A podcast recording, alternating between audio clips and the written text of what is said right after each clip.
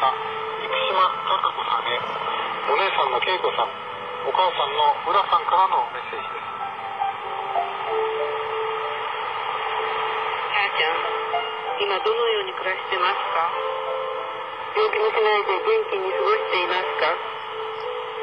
突然ですが驚かないでくださいね。お母さんは昨年母ちゃんを待旅でして99歳で亡くなってしまいましたあることから北朝鮮にいるらしいとしてこんな風に言ってましたよ頑張ったね。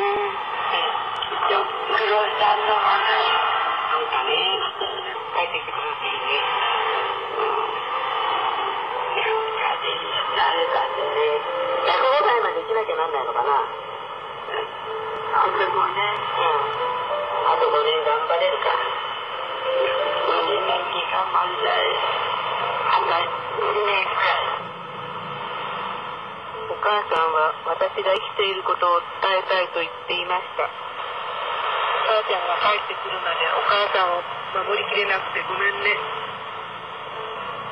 この放送を聞いた方で高子に心当たりのある方は母の亡くなったことを知らせてやってくださいお願いします